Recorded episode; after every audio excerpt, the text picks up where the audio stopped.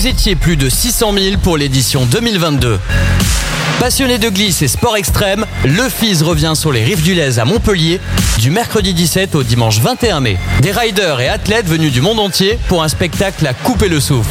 BMX, skateboard, roller, trottinette, parcours et breaking. Téléchargez votre passe d'entrée gratuitement sur le www.fis.fr. Venez vibrer du 17 au 21 mai sur les spots des Rives du Lez et retrouvez toute l'équipe de Radio Aviva en direct tous les jours entre 10h et midi et de 15h à 17h. Lawari, bonjour Lawari. Bonjour à vous, Bonjour. bonjour, à Radio Aviva. Merci d'être venu sur notre, euh, sur notre plateau en direct du FIS pour présenter un petit peu ce que tu fais sur le FIS. C'est très intéressant puisque tu travailles pour la fédération notamment de breaking et euh, tu es responsable d'une association de breaking aussi à Montpellier qui travaille avec la métropole. Alors on va parler un petit peu de tout ça. Est-ce que euh, pour commencer tu peux nous parler un petit peu de cette compétition cette année par, par rapport notamment à ce qui s'est passé hier soir? Alors euh, merci déjà pour l'invitation. Effectivement, là donc euh, hier soir, euh, bon, ça, a duré deux jours, hein, depuis mercredi, mercredi et jeudi, il y a eu le, le Breaking for Gold World Series, une manifestation fédérale en fait qui est en lien avec la WDSF qui est la fédération internationale et la fédération française de danse dont je fais partie via la casquette breaking puisque euh, avec euh, la commission breaking on développe le break euh, sur tout le territoire national et on accompagne la fédération justement sur toutes ces toutes ces compétitions. Donc on a eu le on a eu cette compétition qui est en lien avec les les JO 2024 puisque les points comptent et on a pu voir pendant deux jours les meilleurs danseurs de la planète. Voilà. Oui, on a pu voir ça hier soir. euh, pendant deux jours, euh, effectivement, euh, tous les euh, danseurs internationaux étaient là chez nous à Montpellier. Alors c'est ça en fait, euh, ça fait partie d'une euh, des points pour participer pour les épreuves qualificatives au JO, c'est ça? Voilà, c'est ça, c'est important pour les euh, athlètes et j'ai pour habitude de les appeler les athlètes puisqu'on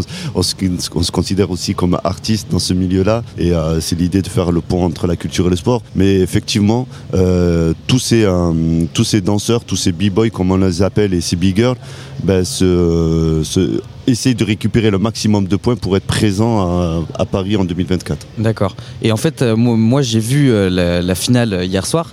Il y avait beaucoup beaucoup de monde euh, devant. Ça attire de plus en plus de monde. C'est une discipline qui est en plein essor. Qu'est-ce qui explique, selon vous, comment vous vous expliquez Ben, écoutez, je pense que le, le fait que cette discipline qui est devenue olympique et, attire le grand public, on était déjà là présent depuis un certain nombre de, de temps sur, sur pas mal de compétitions, puisque le- la structuration du break existait déjà, mais en interne, entre nous et tout ça. Puis on avait l'habitude de travailler sur, avec les collectivités pour euh, euh, développer le break, puisque euh, il y a pas mal de cours, il y a pas mal de pratiquants. Mais il nous manquait ce coup de projecteur. Et depuis ce coup de projecteur, on s'aperçoit vraiment que c'est une discipline qui fédère. Bah, c'est une discipline aussi qui attire la jeunesse.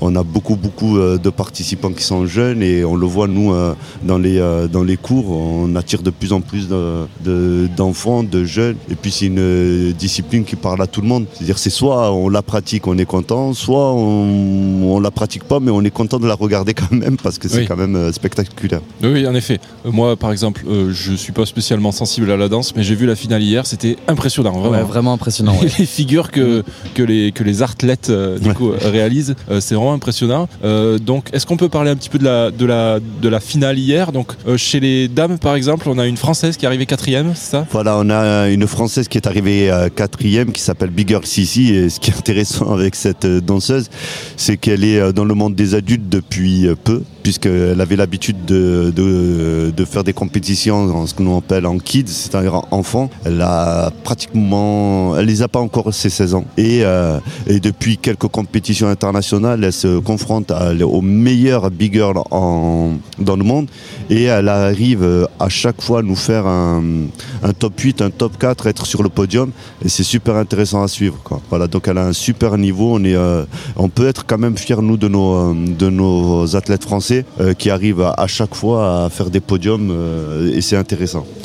Et du côté de Montpellier, est-ce qu'on a des, est-ce qu'on a des, des athlètes qui sont. euh, Ah, alors du côté de Montpellier, ce qui est intéressant, c'est que depuis que le, le break est arrivé à, je dire, est arrivé à, au JO, c'est devenu une discipline officielle Et on a eu le premier championnat de France officiel en 2021 et le premier champion de France officiel, donc c'est historique, est un Montpellierien qui s'appelle Khalil Chabouni.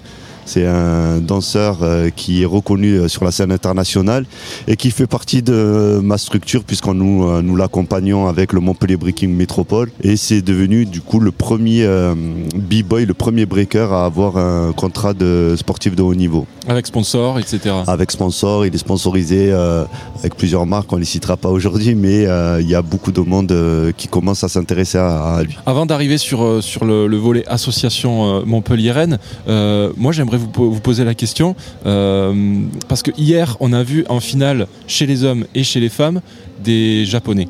Alors, Oui. est-ce que les Japonais, euh, c'est c'est une, est-ce que le Japon c'est une nation qui fait, qui fait un petit peu peur au, au niveau du, du breaking?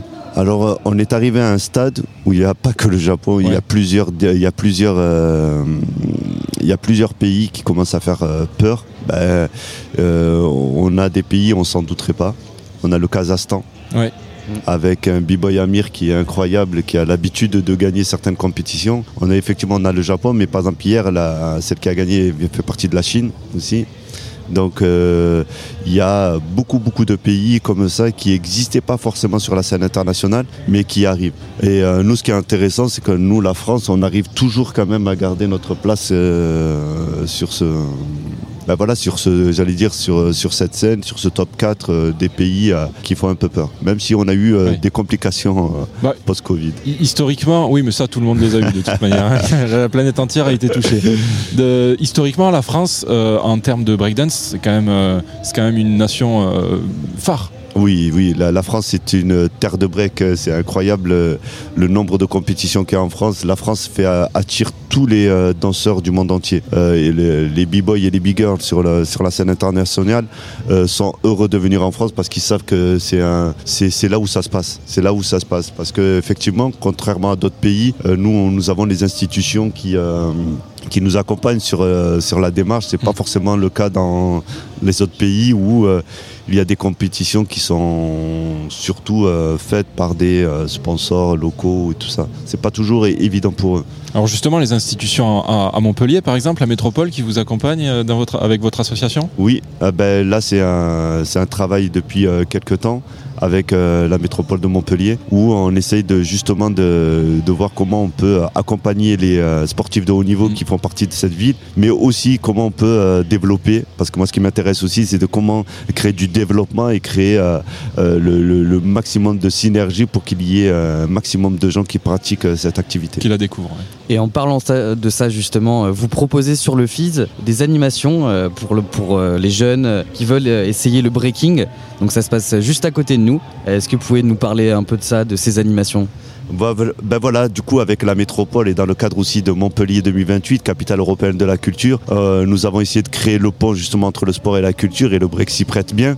On est là tous les jours de 10h à midi et de 14h à 18h et on essaie de mettre en place des animations, des initiations, mais pas que ça aussi, de créer euh, une émulation, et créer aussi euh, des animations autour du, battle, autour de la pratique pour aussi inviter les gens à participer et à comprendre dans quel environnement le break se trouve. Euh, particulièrement cet après-midi, donc à partir de 14h, on aura euh, tous les petits danseurs régionaux qui vont venir s'affronter pour un Battle Kids aussi sur cet espace-là. Donc, euh, est-ce que tu peux nous dire exactement où c'est pour, que, pour nos auditeurs s'ils veulent venir voir? Alors on est euh, en face de la piste BMX, hein, c'est ça, et on est sur le stand, il est visible, c'est Montpellier, capitale européenne de la culture. Donc pouvez venir nous rejoindre avec plaisir. Alors moi j'ai une dernière question euh, pour, euh, pour finir cette, euh, cette petite interview parce que je me suis posé pas mal euh, la, la- la- la question quand j'ai regardé la finale hier comment est-ce que les juges euh, départagent les, les- les concurrents? Alors ça c'est la grande question, effectivement c'est très compliqué parce qu'il y a beaucoup beaucoup de facteurs en jeu. C'est une discipline sportive mais c'est aussi une discipline artistique donc il y a plusieurs, il y a plusieurs critères. On a beaucoup de critères puisque vous l'avez vu, hein, c'est une discipline où il y a de la musique, il y a un DJ. Tous les danseurs et les danseuses quand elles rentrent quand ils rentrent sur scène, les b-boys découvrent la musique. Euh, ils ne savent pas sur quoi ils vont ils danser. Savent pas sur quoi ils vont danser. Donc il y a toute cette partie-là de, de l'écoute autour de la musique, de tout ce qui est lié aussi avec euh, euh, la prise de risque, l'originalité des mouvements, les codes, la propreté et le fait aussi de pas se répéter parce que ça c'est aussi des, des, critères. Mais il y a pas mal de critères comme ça sur des codes bien spécifiques, tout ce qu'on appelle les footwork, les top rock, les top rock, les power moves, c'est des mouvements qui sont euh, inscrits dans une tablette et, les euh, et les juges ont des curseurs à chaque fois. Euh, plus ou moins bien réalisés. plus ou moins bien réalisés par rapport à l'adversaire, par rapport au temps. Et, et voilà, donc du coup là ça fait une belle brochette de juges parce qu'ils sont neuf avec un président de jury. Donc, donc on est pour essayer d'être le plus objectif possible. Vous étiez plus de 600 000 pour l'édition 2022. Passionné de glisse et sport extrême, le FIS revient sur les rives du Lez à Montpellier du mercredi 17 au dimanche 21 mai. Des riders et athlètes venus du monde entier pour un spectacle à couper le souffle. BMX, skateboard, roller, trottinette, parcours et breaking. Téléchargez votre passe d'entrée gratuitement sur le www.fis.fr. Venez vibrer du 17 au 21 mai sur les spots des Rives du Lez et retrouvez toute l'équipe de Radio Aviva en direct tous les jours entre 10h et midi et de 15h à 17h.